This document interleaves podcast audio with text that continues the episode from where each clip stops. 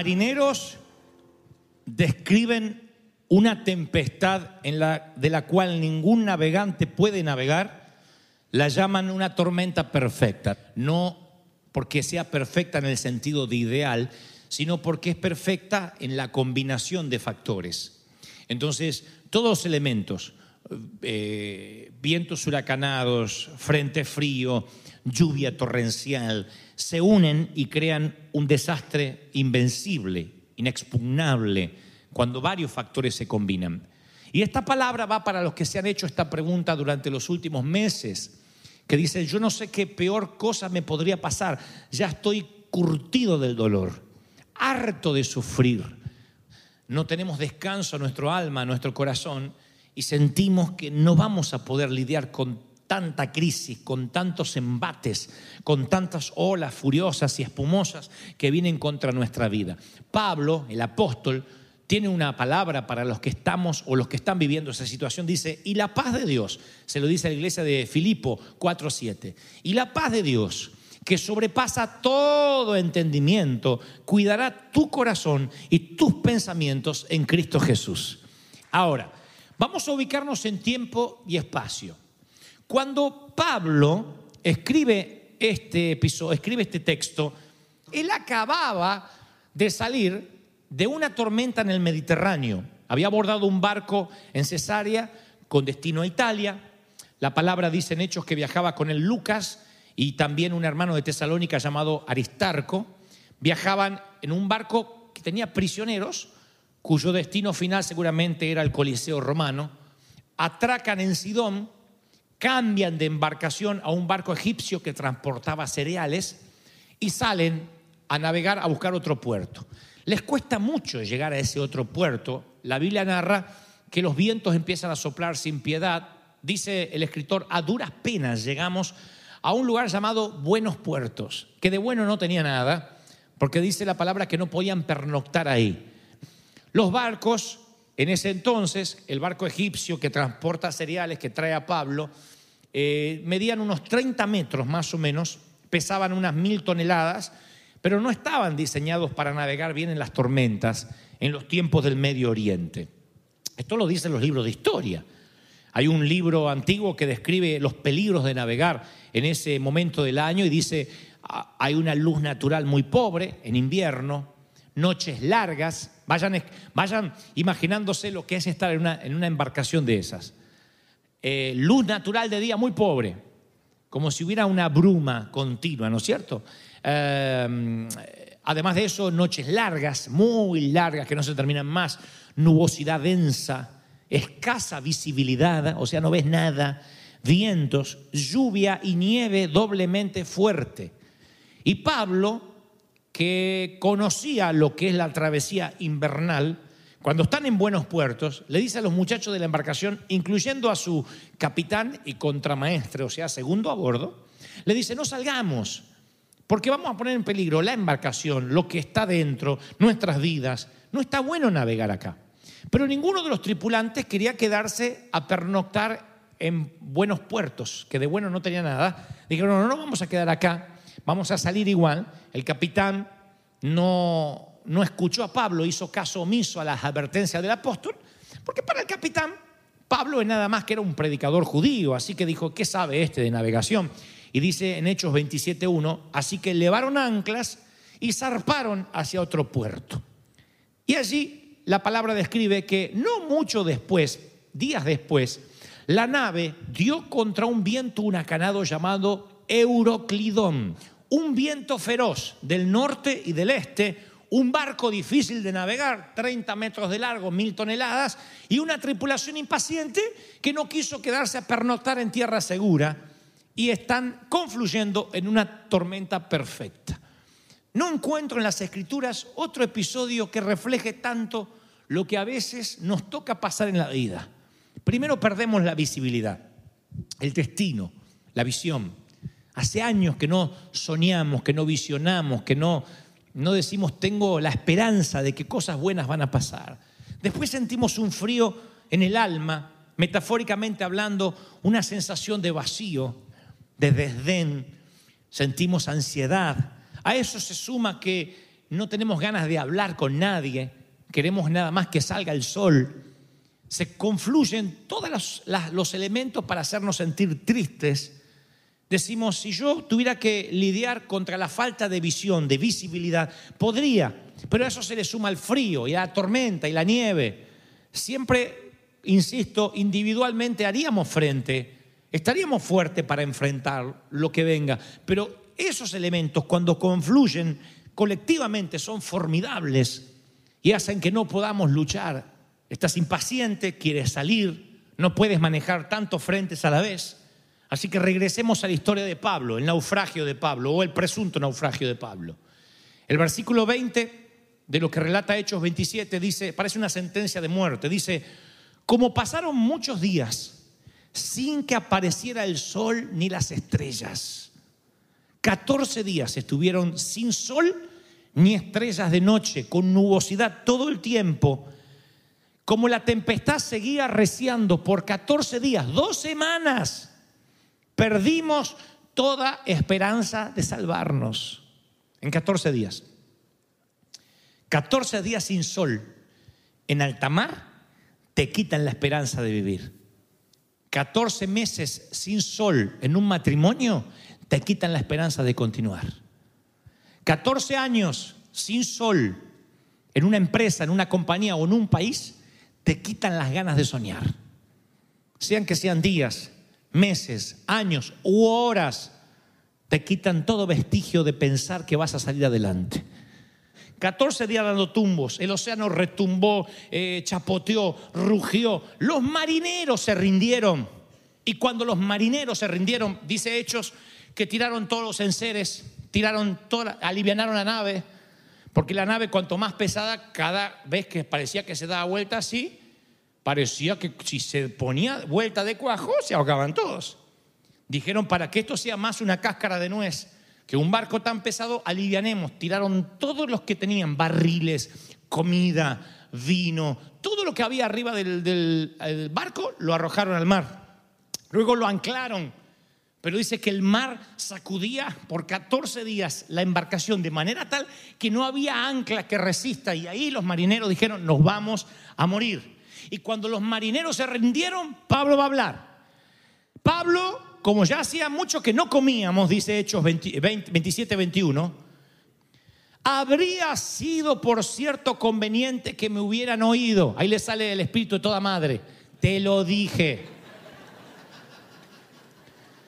si me hubiesen oído y no hubiésemos zarpado y nos hubiésemos quedado en buenos puertos, no hubiésemos recibido este, este perjuicio y esta pérdida. Pero, pero, yo te exhorto, los exhorto a tener buen ánimo, buen ánimo. Cambien el ánimo. Me esas palabras sin sol, sin estrellas. Ten buen ánimo. Y los marineros lo miraron como ustedes me están mirando ahora. Ah, bueno, esa era la palabra, esa era la palabra. Esperen. Y así va a salir la tormenta, así va a conseguir novio. No, esperen, esperen.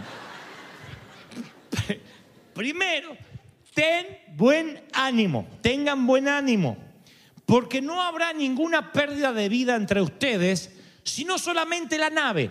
Ahora, qué contraste, ¿no? Porque los marineros que saben de tormentas se dieron por vencidos. Y este predicador judío, que supuestamente no sabe nada de navegación, es el portador de valor. ¿Qué es lo que sabe Pablo? Que los marineros avesados en el océano no sabían. O lo formularé de la siguiente forma, mejor dicho, ¿qué es lo que tú necesitas saber ahora que no sabes y que Pablo sabía y que te va a dar paz perfecta? Vamos a desmenuzar qué es lo que Pablo sabía, porque tú dices lo que los marineros están diciendo con su mirada al ver al apóstol. No me digas que esa va a ser la palabra, ten ánimo, porque yo no sé de dónde sacar más ánimo. Mi pozo de ánimo está vacío. No hay energía, estoy vampirizado. No tengo ánimo, no tengo fuerza para levantarme a la mañana. Así que no me diga que esa va a ser la palabra. ¿Qué necesito saber? Estoy dando tumbos en los vientos. Como los marineros, ya hice todo lo que se supone que podía hacer. Consultaste con el banco, cambiaste la dieta, llamaste al abogado, ajustaste el presupuesto, fuiste a consejería, reprendiste, ayunaste, lo reprendiste. Le pusiste la mano a tu marido, reprende en el nombre de Jesús mientras que dormía. Oraste. Y tu mar se sigue revolviendo en una espuma feroz.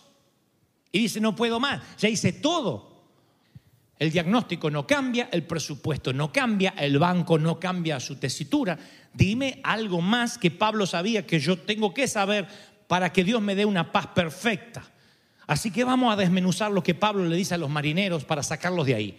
Primero, una exhortación. Habría sido conveniente, varones, que me hubiesen oído antes de zarpar y no estaríamos viviendo esto. Yo sé que en este momento lo que menos quieres es que te regañen. Quiere que te mimen, que te apapache, pobrecito, toda la tormenta, nene. Pero déjame decirte que si vamos a estudiar lo que Pablo dijo, no podemos ignorar la primera parte, porque así comienza él, con un regaño. Si tú no escuchas las advertencias de Dios, el regaño va a venir porque Dios al que ama, disciplina, al que ama. Me preocuparía que no te regañe Dios, que no me regañe Dios, porque eso sería que me ha dejado de amar, lo cual sería imposible en la soberanía de Dios, en la esencia de mi Dios. Él te ama, me ama y entonces te y me regaña. Quizás la tormenta es porque no escuchaste a Dios, como los marineros no escucharon a Pablo. Te dijo Dios más de una vez, el que toma prestado es esclavo del que le presta. Y te metiste en una deuda que hoy te tiene en medio de una tormenta. Dios te dice, ahí están las escrituras. Si tú pudieras vivir bajo los principios bíblicos, no te meterías en tormentas. El que pide prestado es esclavo de aquel que le presta. Y tal vez ignoraste eso y eso te metió en una tormenta. Aprende a vivir con, lo que, con la dádiva diaria y te metiste en un auto para tener el lujo de tener un auto nuevo y mandarte la parte y es un auto que hoy no puedes sostener ni pagar y vives en una casa que no puedes pagar simplemente porque no seguiste principios bíblicos de saber vivir en la escasez y en la abundancia. Eso es saber cuándo puedes acceder a un mejor auto, a una mejor casa, a un viaje que hasta el día de hoy estás pagando en cuotas. Porque decía, más si hay que vivir el hoy. Sí, pero eso es una palabra de Dios sacada de contexto. Basta el día con su afán no significa no planificar. Porque el hombre que no planifica es semejante a aquel que queriendo edificar una torre no mira primero si tiene los elementos necesarios para acabarla, no sea que cuando no la pueda acabar y sea una torre a medio terminar, todo el mundo le haga burla. Está en la Biblia. Entonces uno tiene que planificarse en concienzudo. Quizás estás en una tormenta porque no oíste. Te dijo el Señor que el sexo fuera del matrimonio ocasiona caos. Y aún así dijiste, pero bueno, yo soy hombre, yo soy mujer, no puedo controlar mis hormonas. Y entonces estás en una tormenta que no acaba más. Porque no solo entregaste tu cuerpo, sino tu alma e hicieron añicos con tu corazón. Y alguien abusó de lo más preciado que tenías, tu inocencia. Y hoy estás en medio de una tormenta por no escuchar las advertencias. Te advirtió el Señor que no abrieras las puertas de tu casa para el chisme que tuvieras el valor para decir, no, yo acá no quiero escucharte más hablar mal de nadie porque me hace mal a mí. Tira tu basura o tu diarrea verbal ahí, en ese tacho verde de reciclado. Pero no aquí en mi mesa. Y no tuviste el valor y hoy estás envuelto en una tormenta de culpa. Así que siempre que estamos en una tormenta, Dios primero nos dará una exhortación si alguna de estas cosas te describe, entonces recibe la reprimenda de Dios. Estás en la tormenta, tienes que saberlo por tu salud mental. No es que Dios le agrada retarte, pero por tu salud mental y emocional tienes que saber que muchas de las tormentas que estás, en las que estás metido no es culpa del diablo. Pobre diablo, que a veces no tiene nada que ver. Pero no te, no te aflijas porque no te vas a ir con la reprimenda solamente. Ahora vienen tres promesas que pueden darte paz en medio de la tormenta, en el mismo discurso de Pablo. Después de la reprimenda dice, pero el cielo envía ayudantes. Dice Pablo, anoche se me apareció un ángel Pablo recibió una visita del cielo en medio de la tormenta. Y si Pablo recibe una visita del cielo en medio de la crisis es porque tú también la vas a recibir en medio de la tormenta. Se me apareció un ángel. Dice Hebreos 1.14, todos los ángeles son puestos al servicio de Dios, enviados en ayuda de quienes quieren recibir la herencia como salvación. Los ángeles trabajan para Dios, no trabajan para ti, pero son enviados, son la infantería, la caballería, el refuerzo, los ejércitos celestiales que son despachados para ayudarte, los refuerzos que vienen en camino cuando estás en medio de la crisis. En el cielo han escuchado tu oración, han escuchado tu clamor. Y lo primero que trae una paz perfecta, o que por lo menos la empieza a construir en los corazones eh, deshechos de los marineros, es anoche el ángel de Jehová me visitó.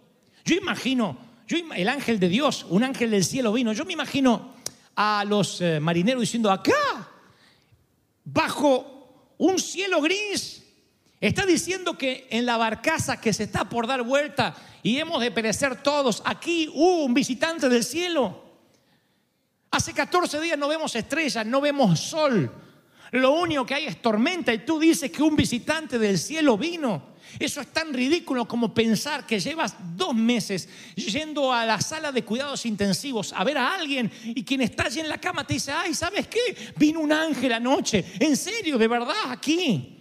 ¿Sabes? Vino un ángel en medio de la crisis. Pero si no sabemos dónde vamos a vivir, nos van a quitar la casa. Sí, pero el ángel estuvo aquí diciendo, no teman. Dios me dijo que todo va a estar bien. Hay un ángel en medio de tu crisis. Alguien recibe la palabra, lo crees. De verdad que lo crees.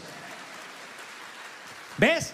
Ya te empiezas a sentir mejor después de la exhortación. Hay un ángel. Segundo, lo segundo que dice Pablo, que le les va construyendo una paz perfecta a los muchachos es, ¿por qué esta noche ha estado conmigo el ángel de Dios de quien soy? ¡Wow! Ahí es cuando los marinos dicen, epa, este no es un predicador judío nomás. ¿De quién? De quien soy. Tengo un ángel del Dios de quien soy. Cuando tú vas a mandar a uno de tus hijos menores a un camp, a un campamento, a, un, a donde sea, eh, en el colegio, a una excursión, siempre tienes que firmar formas, que eres la persona responsable. Y creo que cuando Dios permite que entres en una tormenta, Él firma una forma donde Él pone su nombre y Él garantiza que a pesar de las tormentas vas a llegar sano y salvo a su puerto. Tú vas a llegar. Porque tú eres su hijo y Él es tu padre. Ya no eres esclavo, sino eres hijo, porque Dios te hizo heredero. ¿Lo crees, sí o no? El Dios a quien soy. Así que el, el Dios de quien soy, el cielo, tiene un lugar para ti. ¿No te parece fascinante? Luego dice, esta noche ha estado conmigo el ángel de Dios, de quien soy y a quien sirvo. Ah, a quien sirvo. Dios le dijo a Pablo que lleve el evangelio a Roma y aún no había terminado la misión. Así que Pablo sabía que no se podía morir. Pablo dijo, no me puedo morir. Porque Dios, cuando me subió a esta, esta, travesía, me dijo, vas a ir a llevar el Evangelio a Roma. No es que Dios cambió de planes ahora. Y como yo tengo una misión, el barco no se puede hundir. Y quiero que sepas esto, aunque parezca algo infantil, tú no vas a vivir un día menos de los días que ya dispuso Dios. Parece una tontería, pero quiero que mastiquen y lo dijeran. Tú no vas a vivir ni un día menos de los días que ya dispuso Dios que vas a vivir. Dice la palabra en Salmo 139, 16. Yo no había vivido un solo día cuando tú habías decidido cuánto tiempo iba a vivir y lo habías anotado en tu libro. Lo único que tú y yo podemos hacer es cambiar la calidad de tus días y de mis días, pero no la cantidad. los mensajes que Dios trae cada domingo acá es para cambiar tu calidad de vida hasta que Cristo venga, pero no la cantidad. No nos corresponde a nosotros cambiar la cantidad. Dios sabe cuántos días vas a vivir. Y Dios tiene un si Dios tiene un trabajo para ti, Él te va a mantener vivo hasta que lo hagas. Yo te prometo que las aguas no te anegarán, dice Dios. Yo te voy a sacar de ahí. Es un proceso, no mueres en la tormenta, no naufragas, no termina ahogado tus días. Lo recibes, aleluya. Bueno, pero lo que dice Pablo empieza mal y termina también un poco mal, porque dice, esto les pasa por no hacerme caso. Pero tranquilos, el ángel de Jehová, el ángel de Dios, de Dios, me visitó anoche. El ángel del Dios al quien soy y a quien sirvo. Y me dijo que no habrá pérdidas de vida. Uh, solo perderemos el barco. solo la nave. Ustedes dicen, bueno, pues si sabes que te vas a morir, ¿qué te importa el barco? Pero vamos a mirar finito lo que dice acá Pablo. Porque no es fácil perder el barco. Una vez que ya sabes que salvas tu vida, sientes alivio, pero después también quieres el barco. Siempre. Ese barco puede ser tu matrimonio, tu cuerpo, tu salud, tu empresa. Y gracias a tu barco, convengamos, te has mantenido a flote. Y ahora sin tu barco sientes que te vas a hundir. Y entonces te sientes mal. Dice, bueno, salvé la vida, pero no tengo barco.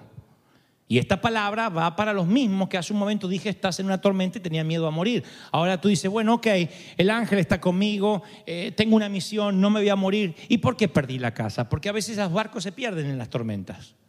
Porque Dios nos quiere enseñar a tener paz perfecta con o sin barco. A, tener, a saber que vamos a llegar a destino con o sin barco. Tú puedes no tener una casa, vivir de prestado y sin embargo tener paz o podrías tener una casa, pagar un mortgage y no tener paz nunca, porque una casa donde hay rencillas, donde hay rencor, no abunda la paz y lo que quieres, como dijo Salomón, es preferible comer un mendrugo de pan en paz que tener un manjar en una mansión con una mujer rencillosa o con un hombre rencilloso.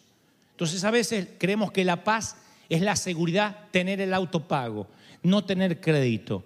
Si el dinero trajera la, trajera la paz, entonces tendríamos aquí seminarios de economía, no de Biblia.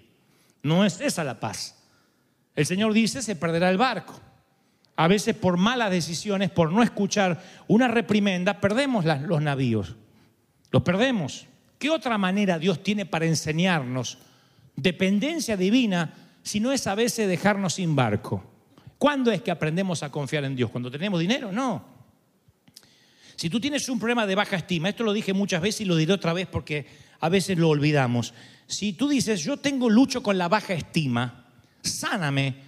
Dios no te va a elevar la estima, va a mandar gente para que traten de dañar tu estima, para que tú la fortalezcas. Recuerden que cuando uno se da una vacuna, la vacuna es nada más que un concentrado de la enfermedad de la cual quieres combatir. Entonces te inyectan esa misma enfermedad en una baja dosis para que subas tus defensas, suba el umbral del dolor. Cuando tú dices, dame paciencia, Señor, dame paciencia, Dios dice a Satanás como dijo al mismo diablo con respecto a Job, bueno, bueno, atácalo un poquito, atácalo un poco, que se le pare el auto, que la familia esté más rebelde que nunca, que la suegra se le venga a visitar, porque me está pidiendo paciencia. ¿Cómo vas a tener paciencia si no viene la manera para que tú la eches a andar a la paciencia? Si tú oraste alguna vez por fe, vas a estar en tormentas donde vas a tener que usar la fe. Si no, nunca vas a ver si tiene fe. Nosotros pensamos que tener fe es ausencia de problemas. No, tener fe es problemas y operar la fe por encima de esos problemas. ¿Sí? Entonces, ¿cómo vas a aprender a vivir en lo mucho y en lo poco si nunca tuviste poco? Si nunca perdiste un barco. Dios tiene que saber que tú vas a tener paz independientemente del dinero que tengas en el banco. Tu bolsillo no puede regular tu paz. Tu paz tiene que ser porque el ángel de Jehová te visitó anoche y te dijo, aunque pierdas todo, yo estoy contigo, dice Dios. ¿Cuántos reciben esta palabra? Díganme amén. Aleluya. ¿La están recibiendo, sí o no? Yo estoy contigo, dice Dios. Esa es la paz perfecta. El Dios de quien tú eres, ¿tú crees que eres del Señor? ¿Cómo te vas a ahogar entonces? Noah Drew tenía dos años cuando descubrió que no se hundiría para siempre. Dos años. La familia Drew recorría en su auto la corta distancia hasta la piscina del barrio. Iba tan despacito la mamá manejando tan lento el automóvil que los seguros automáticos de las puertas no se cerraron y Noah, que iba con su traje de baño en el asiento trasero, dos años, abrió la puerta y se cayó. Y ella sintió en el auto como que las ruedas pasaron un badén como si hubiese pasado un reductor de velocidad, pero eran las piernas del niño. Así que paró, saltó del auto y encontró a Noah en el pavimento. Un vehículo de 5.000 libras le había pasado por las piernas. Pero cuando fueron a emergencias, no se había roto ni un solo hueso, solamente algunos rasguños. Y le decían a la mamá, ¿de verdad el auto le pasó por arriba? Y esa noche cuando ya estaban en casa con algunas heridas menores, el niño dijo, mamá, Jesús me atrapó. Y la mamá le dice, ¿pero tú viste a Jesús? Y dice, sí. Y le dije, gracias. ¿Y qué te dijo? De nada, pequeño. Me atrapó. Y luego agregó, dice, Jesús tiene sus manos de color pardo. Él me atrapó. ¿Y no hablaste nada más? No. Le dije, gracias. Y me dijo, de nada. Y me dejó allí. Cuando los temporales del nordeste azotan, cuando soplan vientos contrarios, cuando sientes que estás perdiendo tu barco, el mismo Jesús que le mandó el ángel a Pablo te dice, cuando pases por las aguas, yo estaré contigo. Y escucha esto, Jesús todavía atrapa a sus hijos. Jesús todavía los atrapa con los brazos para que no se hundan, para que los autos no te aplasten, para que nada malo te pueda pasar. Jesús sigue atrapando a sus hijos. Si lo hizo con Noah de dos años y lo hizo con Pablo hace miles de años, ¿cómo no lo va a hacer contigo? Aunque pases por las aguas, yo estaré contigo, dice Dios. Si crees que Dios habló, vamos, celebra con un aplauso al Señor. Dile, qué bueno tú eres.